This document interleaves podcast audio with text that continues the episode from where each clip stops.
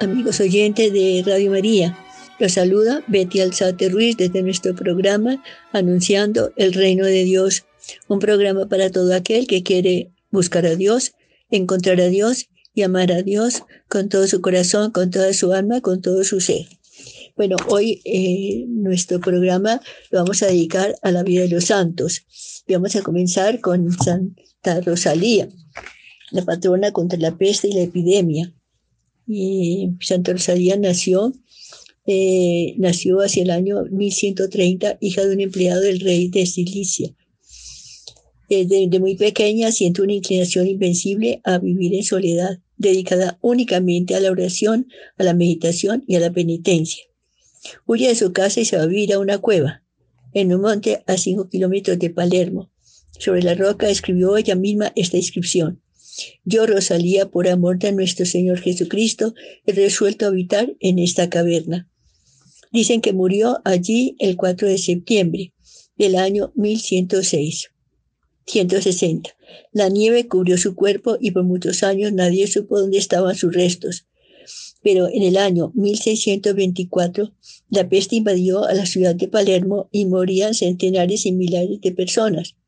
Un moribundo le dijo a un sacerdote que en sus sueños había visto dónde estaban los restos de la santa y que ella le había avisado que tan pronto los llevaran en devota procesión por la ciudad se acabaría la peste.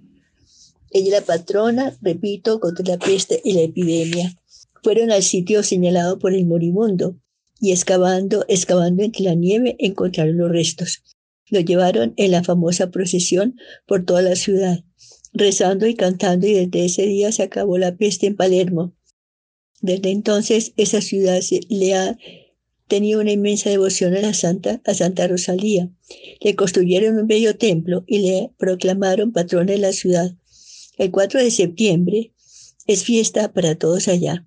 En varias ciudades de Europa ha sucedido en diversas épocas que cuando les ha llegado la espantosa peste del cólera o del tifo negro, han invocado con mucha fe a Santa Rosalía y han conseguido que cese tan terrible mal.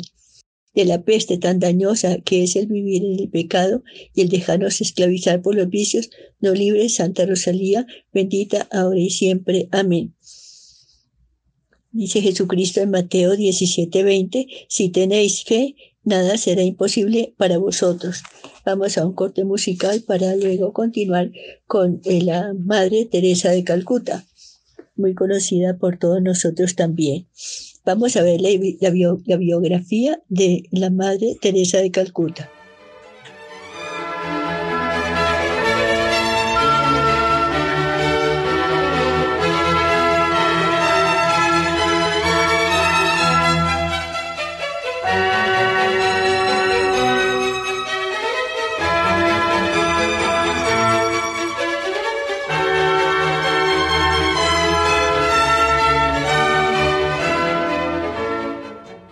Bueno, septiembre 5, Beata Madre Teresa de Calcuta. La Madre Teresa de Calcuta fue la fundadora católica más popular en el siglo XX. Nació en Albania, antigua Yugoslavia. En 1910, de padres profundamente creyentes y caritativos. Su padre fue un líder cívico, murió cuando ella tenía apenas nueve años. La madre se dedicó con todo el alma a formar lo mejor posible a su hijo y a sus dos hijas. Tanto el papá como la mamá eran extraordinariamente caritativos con los pobres y les recordaban a sus dos hijas que todo favor que se hace a un prójimo lo recibe Jesucristo, como hecho a él mismo. Mateo 25:40. De ellos heredó ella la futura Madre Teresa el gran amor y aprecio por los pobres y más necesitados. Con su hermana Águeda pertenecían al coro parroquial y de su padre, que era director de la banda municipal, heredaron su gusto por la música religiosa, su amistad con los jesuitas. El párroco de su parroquia era jesuita y les ofrecía frecuentemente las emocionantes narraciones que enviaban los misioneros jesuitas del Asia, y esto entusiasmó grandemente a la joven a hacerse también ella misionera. Toda la vida fue muy amiga de los padres jesuitas y sus directores espirituales fueron de esa comunidad. La Virgen la llama Allí cerca había un santuario de la Santísima Virgen María, a cual llegaban frecuentes peregrinaciones. Mamá y sus hijas subían frecuentemente a rezar allá. El 15 de agosto de 1928, fiesta de la Asunción, rezando ante la venerada imagen, Inés sintió que la Virgen Santísima le invitaba a irse de misionera. Le prometió que buscaría una comunidad femenina que tuviera misiones en Asia y que allá se iría. A su hermano que estudiaba en la escuela militar le escribió diciéndole, tú te dedicarás a servir a un jefe terrenal y yo me dedicaría a servir al jefe celestial novicia, un padre jesuita le consiguió un puesto en la comunidad de las religiosas de Loreto, en Irlanda, y allá se fue a estudiar. La admitieron y le cambiaron su nombre de Inés por el de Teresa del Niño Jesús. En Calcuta, terminado el experimentado, le enviaron a la India, a la enorme ciudad de Calcuta. Allí se impresionó al ver tanta pobreza y tanta gente muriéndose de miseria en las calles. En ese país hizo el noviciado y profesó como religiosa el primer oficio. En aquel inmenso país, el primer oficio que le confiaron fue el de enfermera. La mamacita le había enseñado a tratar con mucho cariño y delicadeza a los enfermos, especialmente a los más pobres. La pobreza del hospital era pavorosa. Profesora, durante 20 años fue profesora y sus alumnas la amaban y estimaban profundamente y ella se preocupaba por enseñarles muy bien nuestra santa religión e infundirles un gran amor a Jesucristo y a la Santísima Virgen María. El llamado a dedicarse a los pobres. La mamacita le escribió una carta desde Albania, su patria, diciéndole, dedícate con preferencia a los más pobres. Y empezó a sentir un gran deseo de abandonar las comodidades de su colegio e irse a atender a los que se morían de hambre y de miseria en las calles. En Calcuta había dos millones de desplazados, expulsados de los países vecinos por los musulmanes y el 95% de ellos estaban en la más absoluta miseria. Separación. Con el permiso del señor arzobispo y de la superiora de la congregación, se salió de la comunidad y se fue a vivir entre los más abandonados de la ciudad. Se había especializado en enfermería y se dedicó a ayudarles. La gente empezó a admirar esta obra y a llevarle ayudas. Varias jóvenes generosas se fueron a colaborarle. Con ellas fundó después su nueva comunidad religiosa que hoy conocemos. La misionera de la caridad, aconsejada y dirigida por dos misioneros jesuitas belgas, redactó el reglamento de una nueva comunidad dedicada totalmente a los más pobres. Las diez primeras novicias habían sido alumnas suyas cuando era profesora en el colegio. La nueva comunidad se multiplicó admirablemente y empezaron a llegar vocaciones en gran cantidad. Ella les infundía un gran amor a los más necesitados y una total dedicación a servir a Jesucristo y a la Santa Iglesia Católica. Heroísmos. Los actos de caridad heroica de la Madre Teresa y sus religiosas en favor de los más abandonados era impresionante. No tenían miedo a ir a los basureros, echarse un moribundo al hombro y llevarlo a su hospital. Popularidad y fama. Un periodista inglés filmó algunos de los hechos heroicos de la Madre Teresa y de sus religiosas y lo transmitió por la famosa cadena de televisión BBC de Londres. Esto la hizo enormemente conocida y amada en todo el mundo. Premio Nobel. Debe concedido el Premio Nobel de la Paz. Ella destinó todo el dinero de ese premio en darles ayudas a los más pobres y desprovisto de todo. Los gobiernos de todos los países y de todas las políticas y religiones la tenían un gran aprecio y le pedían que enviara sus religiosas a sus naciones.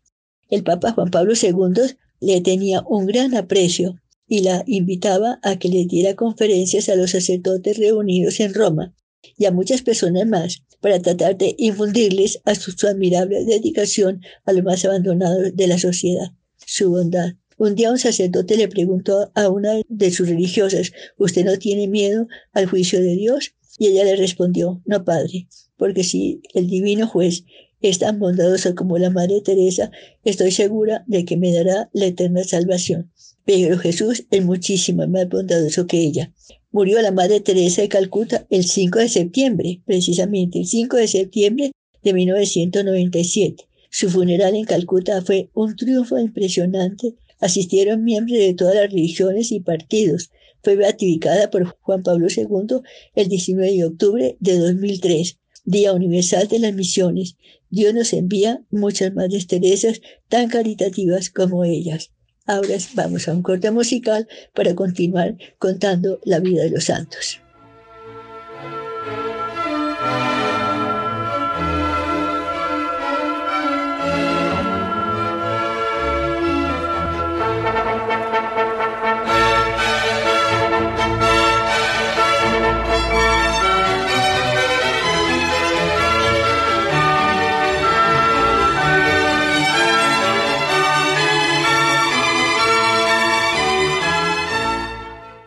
El septiembre 6, santo del día, es San Contardo Ferrini, del año 1902.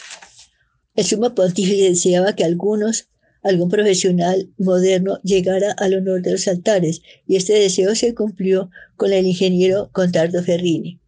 Bueno, nació en Milán en 1849, hijo de un ingeniero que era profesor de matemáticas. Contardo significa en alemán valiente en el combate. Heredó de sus padres sus grandes cualidades para la matemática y los idiomas. Y a los seis años ya era una lumbrera en la escuela. Casi le enseñaban más en su casa que en su clase. Terco y caprichoso desde pequeñín, necesitó de las fuerzas, de fuertes castigos de su padre para dejar esos defectos que le dañaban su carácter. Sus dos novias, en sus años de estudiante, los compañeros se admiraban de que no tuviera como ellos enamorando muchachas y él les decía que ya tenía otras dos novias. Al fin, alguien vino a saber el nombre de ellas. Eran la ciencia y la santidad. Juramento secreto. Desde muy joven hizo el voto de castidad o juramento de permanecer siempre puro, pero no contó a nadie este secreto. Por eso cuando iba a bailar se colocaba siempre entre los músicos tocando algunos de los instrumentos y así no tenía que bailar. Las muchachas decían de él, muy educado pero demasiado serio, como para entablar noviazgo con él, y no lograban enredarlo en sentimentalismos. Especialista en idiomas. Contardo tenía una memoria privilegiada para aprender idiomas. Además del italiano, latín y alemán, se propuso aprender los idiomas en los cuales fue escrita la Santa Biblia el hebreo y el griego, y llegó a hablarlos y entenderlos de manera admirable. A quien le preguntaba cómo había conseguido tal hazaña, le respondía, el Espíritu Santo ha premiado los esfuerzos que hice por aprender esos idiomas. Cambios notables. Desde el día de su primera comunión, Contardo experimentó un cambio muy notable. Ya fue dejando sus caprichos y malos genios y comenzó a ser muchacho más obediente y desde que en el colegio leyó La imitación de Cristo, su modo de pensar tuvo un giro de 180 grados. En adelante, ya lo que le interesaba no era agradar a la gente y ser famoso y rico, sino tener contento siempre a Dios. Su deporte favorito.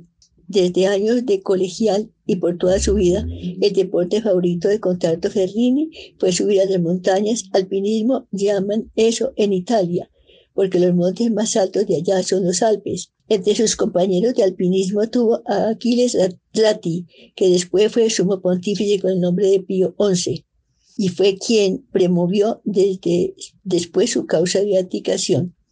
Contardo repetía, Preséntenme un joven con terribles inclinaciones hacia los vicios, que yo por medio de este deporte fuerte y vigorante deformaré una voluntad tan vigorosa que logrará dejar sus malas costumbres brillante estudiante. En el colegio y en la universidad de Pavía siempre consiguió los primeros puestos y presentaban trabajos científicos tan supremamente bien hechos que los profesores se quedaban admirados. Uno de sus exámenes finales lo presentó hablando todo el tiempo en griego, con admiración de todos. Sus compañeros le consultaban muy frecuentemente. Burlado, pero admirado. Los otros alumnos, al notar que no participaba de sus patanadas y, ni se reía de sus chistes verdes, empezaron a burlarse de él, llamándole el San Luis del colegio. Al principio lo decían por burla y después con verdadera admiración. A los 21 años obtuvo su doctorado con las mejores notas de la universidad y consiguió una beca para ir a especializarse a Berlín. En la universidad dejó bien organizada una asociación mariana de jóvenes para ser apostolado entre los compañeros. A varios los había logrado entusiasmar con las buenas lecturas.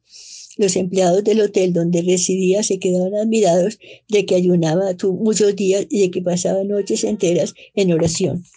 Lo primero que hizo en Berlín fue buscar un templo católico y adherirse a las conferencias de San Vicente de Paul, una asociación de católicos dedicados a ayudar a los pobres. Se quedó aterrado al constatar los fríos que son los protestantes para la religión. Berlín era de mayoría protestante y escribió, aquí encuentro gente muy seria, pero he llegado a la conclusión de que el protestantismo lleva a ser simplemente bueno aquel que el catolicismo llevaría a ser santo. Escribiendo a un amigo le decía, estoy asqueado de la corrupción de esta ciudad. Como para el protestante basta la fe para salvarse y no tienen casi sacramentos ni le dan importancia a la necesidad de hacer las buenas, ni creen en que hay que ir al purgatorio a pagar nuestras faltas, se dedican a todos los vicios profesor de universidad. Terminada su especialización en Alemania, volvió a Italia y fue nombrado profesor de la Universidad de Pavía. Y solo tenía 23 años. Antes de posesionarse fue a Roma y tuvo la dicha de recibir la comunión de manos del Santo Padre León XIII. Las ganancias que conseguía como profesor las repartía entre los pobres. Sus padres le aconsejaron que buscara esposa y él le respondió, yo ya me casé. Yo ya me consejo con mi antigua novia, que ha sido siempre la ciencia. Habría podido añadir que se había casado también con la santidad, pero era muy humilde para decirlo ahora. Político. En Italia había leyes muy anticatólicas. Contardo se dio cuenta de que los católicos debían tener representantes en las corporaciones y empezó una campaña en favor de las ideas católicas y fue elegido concejal de Milán y promovió fuertes iniciativas en favor del catolicismo. Con varios otros líderes católicos promovió y apoyó la fundación de la Universidad Católica del Sagrado Corazón en Milán, que ha sido un gran apoyo para la religión. Escritor. Las publicaciones de Ferrini fueron numerosas Publicó más de 200 monografías o escritos sobre un tema determinado cada uno, que ocupan cinco gruesos volúmenes. Redactó también varios libros de texto. Apostolado del ejemplo. A los alumnos les insistía en que un gran modo de hacer bien a los demás es darles buen ejemplo, y él lo daba siempre. Un día un sabio extranjero, al verlo actuar, exclamó, ¿qué tiene ese profesor cuya actuación impresiona tan positivamente en los demás?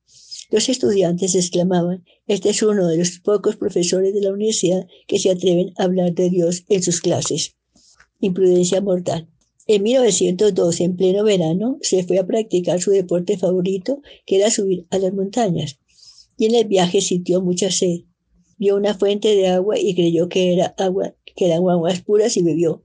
Pero resultó que aquella fuente estaba contaminada y adquirió el tifo. En pocos días se agravó mandó llamar al sacerdote y después de recibir los santos sacramentos, murió plácidamente el 16 de octubre de 1902, con la satisfacción de haber cumplido siempre muy bien su deber y haber hecho toda clase de sacrificios con tal de no ofender a Dios ni manchar su alma con el pecado. El Santo Padre Pío XII lo beatificó en 1947. La dueña del hotel donde él residía, el Averes, al saber que lo iban a declarar santo, exclamó, pero ¿por qué lo declaran santo si él lo único que hacía era cumplir bien sus deberes? Y el pontífice al saber esto contestó, es que esa es la mejor definición de un santo, el que cumple muy bien sus deberes por amor a Dios. Contardo, ruégale a Dios para que nos conceda la gracia de que haya muchos profesionales santos y cada uno de nosotros nos volvamos santos cumpliendo cada día los propios deberes, pero siempre por amor a nuestro buen Dios vamos a un corte musical para nosotros ver otro santo, el santo del septiembre 7.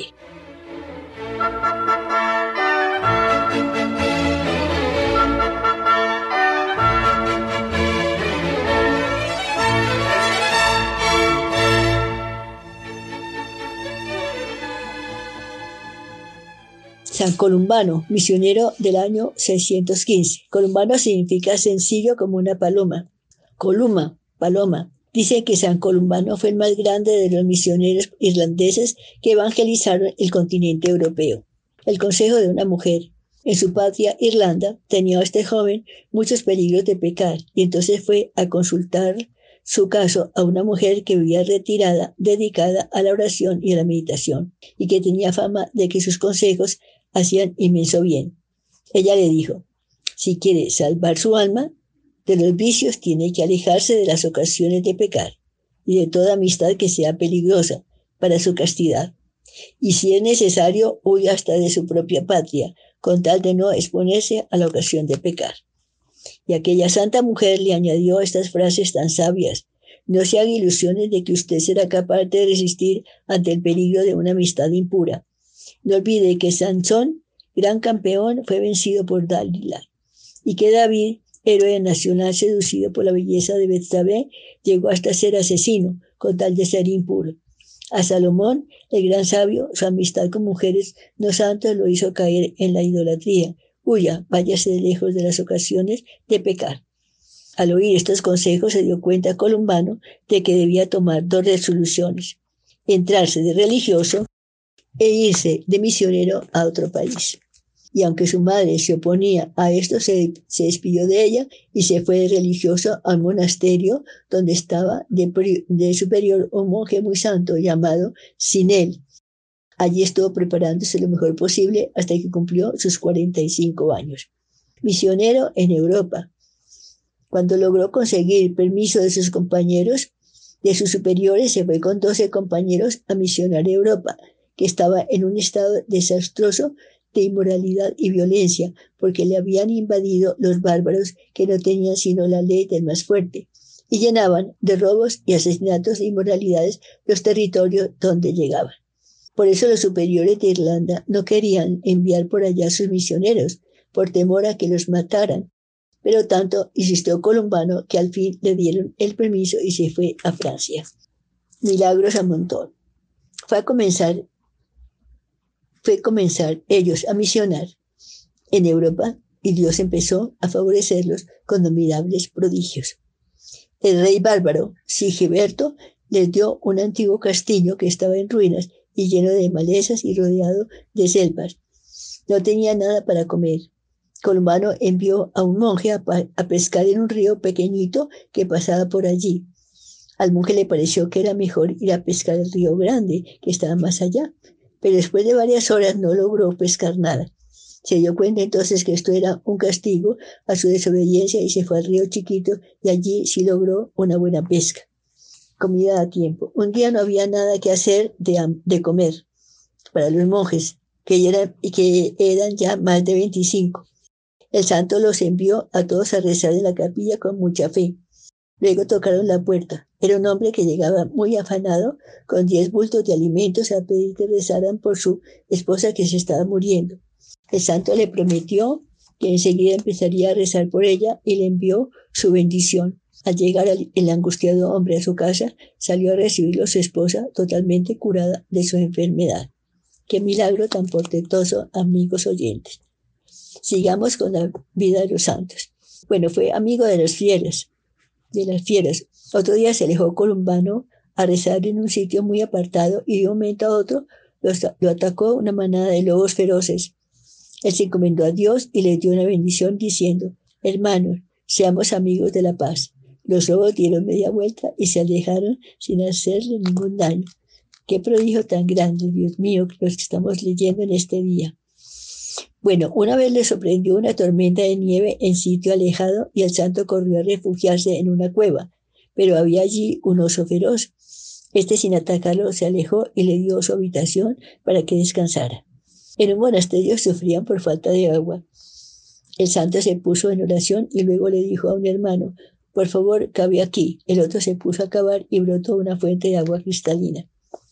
Varias veces, mientras el piadoso monje se retiraba al monte a orar a Dios, las aves daban vueltas y más vueltas a su alrededor, cantando alegremente como queriendo acompañarlo en su oración. Qué maravilla lo que estamos nosotros oyendo en este momento. Qué maravilla de vida de santa es este Sacolumbán. Hacia el año 550 el duque de Borgoña sufría porque en su hogar no había hijos. Fue a visitarle el santo y le prometió rezar por su hogar y le dio la bendición. Un año después llegaron el duque y su esposa a presentarle su bello hijito y ofrecerle de regalo un sitio para que construyera un nuevo convento. Por allí encontró Colombano una fuente de aguas termales que después se hizo famosa. Repartidor de cultura y santidad. Columbano al principio personalmente y después por medio de sus monjes fue fundado conventos por toda Europa y en un continente que era totalmente analfabeta y entregado a toda clase de barbaridades, estos hombres fueron llevados a la civilización y convirtiendo a los feroces bárbaros en pacíficos cristianos.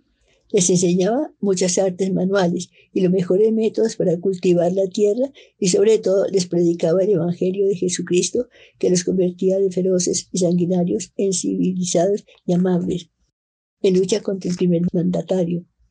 El rey de Borgoña, Teodorico, profesaba un inmenso respeto al santo, pero este le reprochaba porque en vez de casarse vivía en concubinato.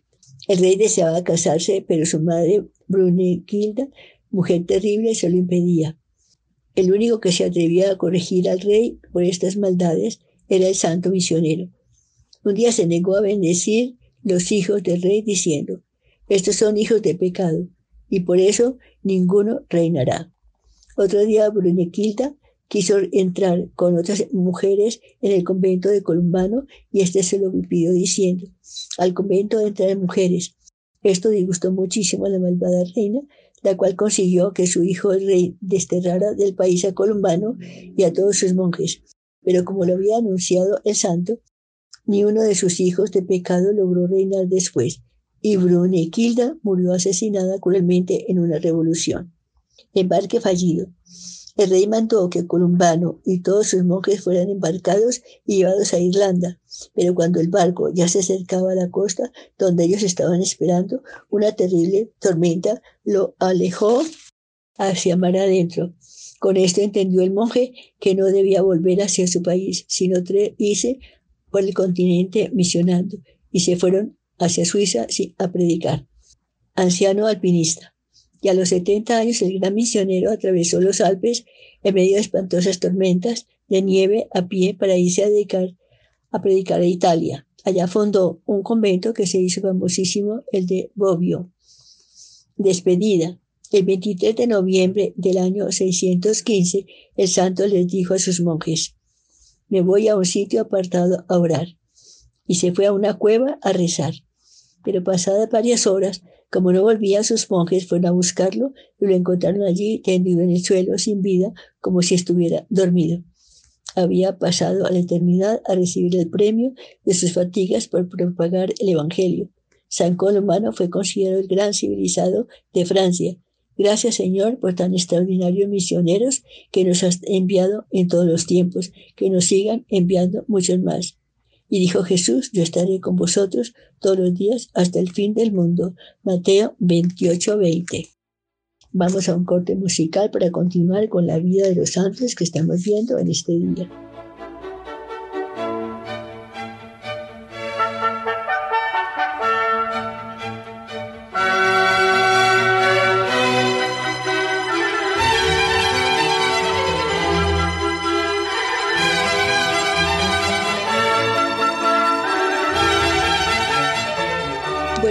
Amables oyentes, en este mes de septiembre tenemos la gran fiesta, la gran fiesta septiembre 8, el nacimiento de la Virgen María. La iglesia celebra el 8 de septiembre la fiesta del nacimiento de Nuestra Señora. Recordemos una frase de un famoso sermón pronunciado por un santo en la Edad Media. Dice así, cuando nació María, el sol de justicia que es nuestro Señor Jesucristo, empezó ya a iluminar el mundo con sus primeros rayos, como cuando aparece la aurora en el oriente, empiezan a vislumbrarse los primeros rayos del sol naciente. Al nacer María, quedó edificada la mansión para que viniera el Hijo de Dios a morar en el mundo. El nacimiento de María fue como la aparición de la nube celestial que traía a esta tierra estéril el rocío divino y vivificador que es Cristo. El día en que María nació, apareció en la tierra la escala misteriosa por la cual vino al mundo el Hijo de Dios.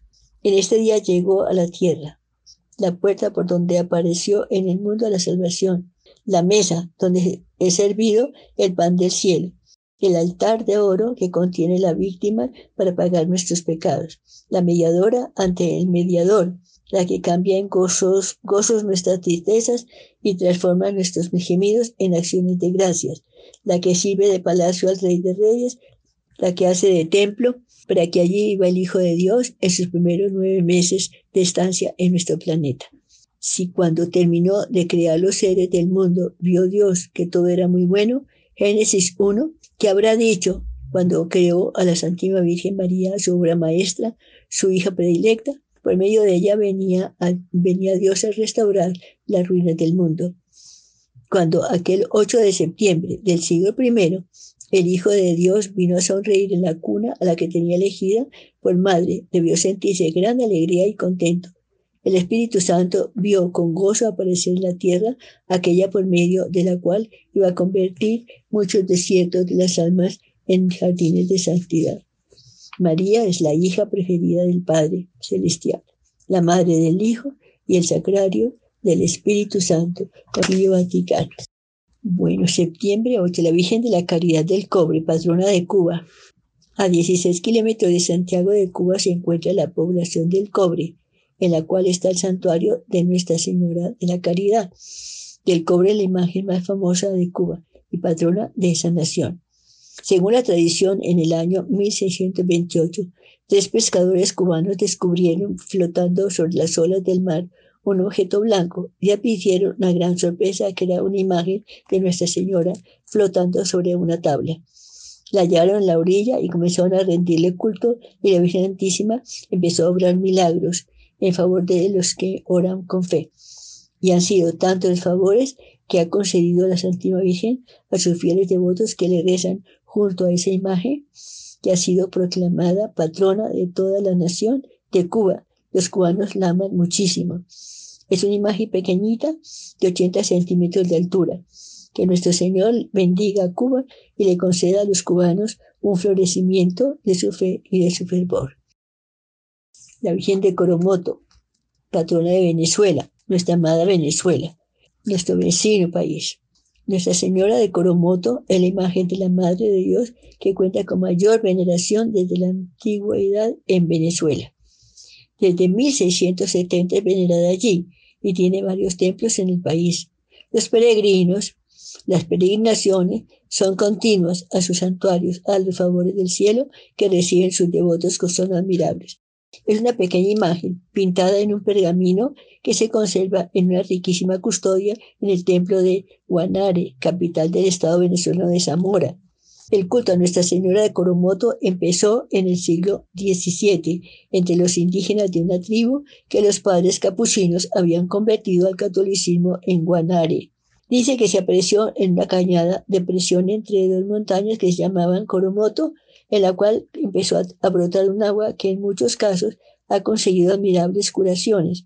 En aquellos tiempos un cacique de los indígenas no quería creer ni en la Virgen ni en la religión y quedó ciego.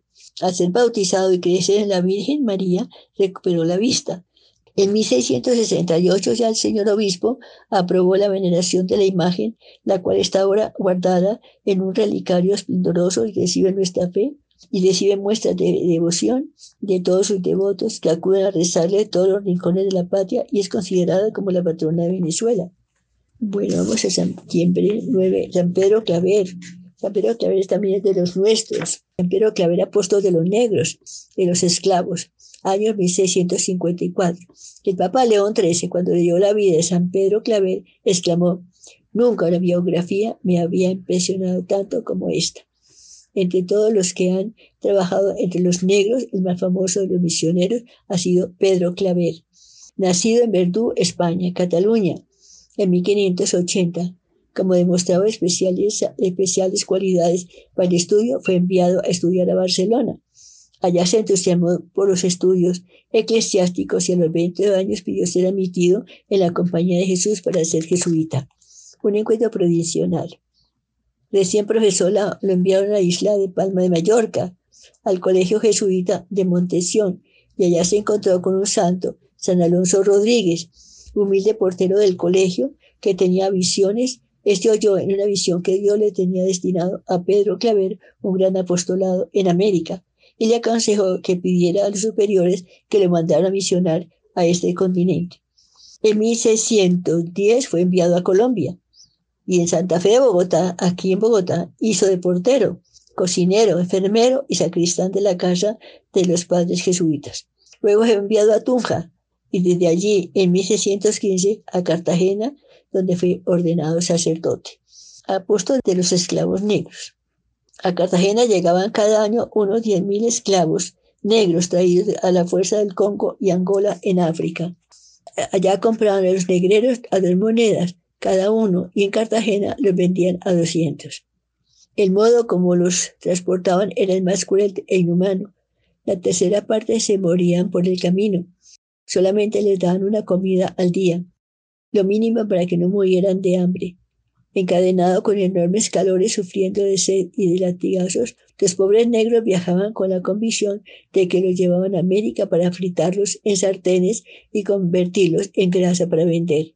Todos los trataban mal, solamente un hombre los iba a recibir bien y era Clavel.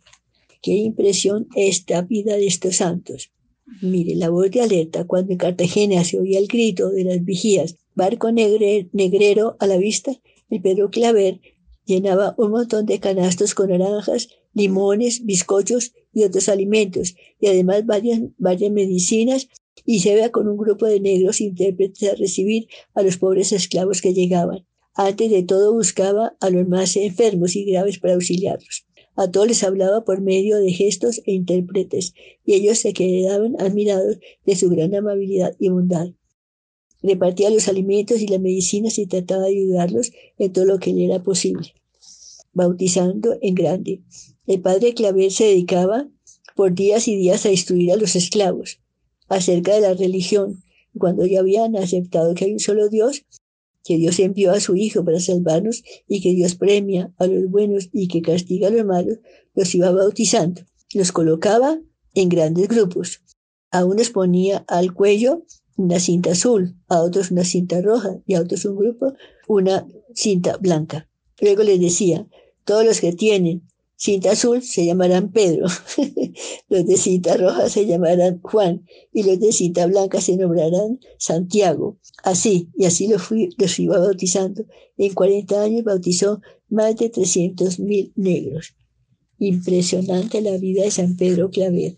Démosle gracias a Dios por estar oyendo esta maravilla de de santos. Los enfermos y los pobres son sus preferidos. Cada tarde iba de rancho en rancho visitando y ayudando a los más enfermos y abandonados.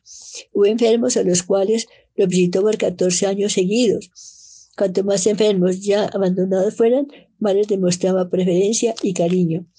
Cuando las personas lo buscaban para pedirle favores o confesarse, él siempre prefería de primero a los esclavos negros, y cuando las señoras ricas se disgustaban por esto, les respondía, ustedes encontrarán siempre fácilmente quien las atienda, pero estos pobres nadie los quiere atender, por eso hay que preferirlos.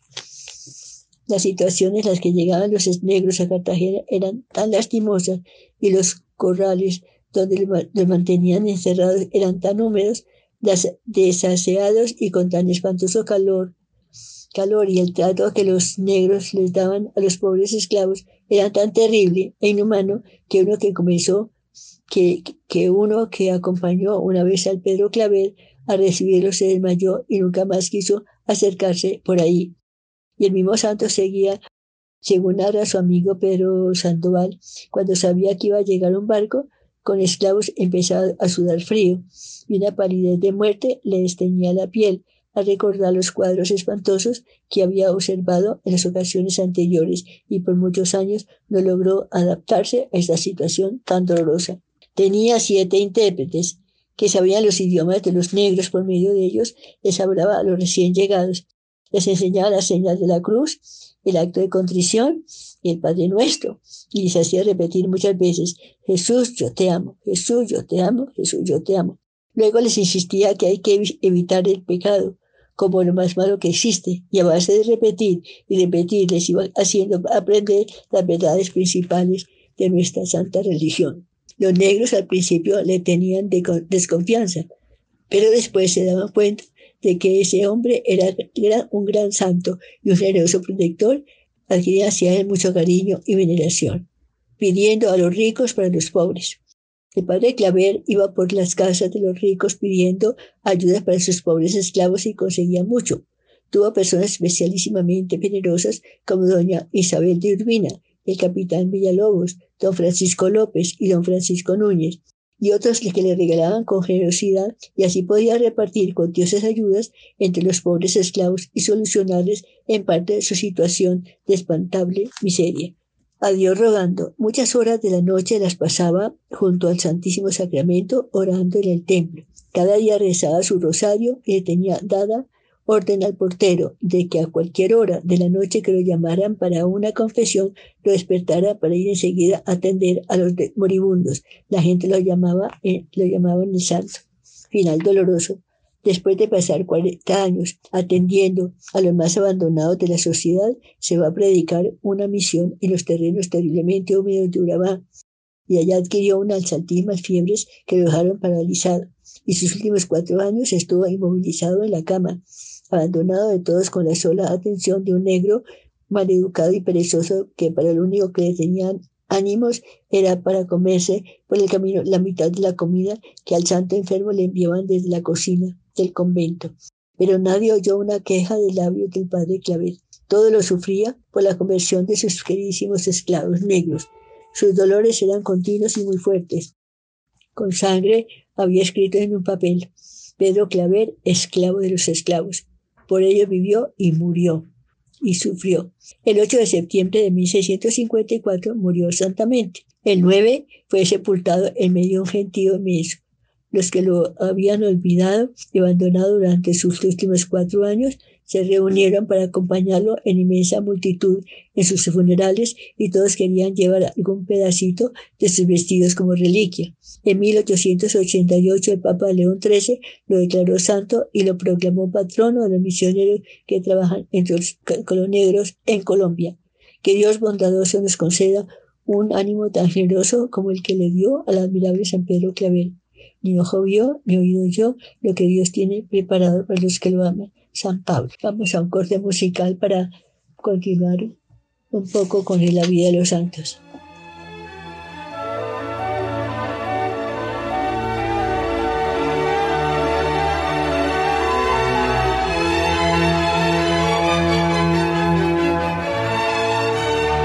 Bueno, hemos visto en este programa Vida de Santos, un programa magnífico para nosotros contemplar y pensar en esta semana.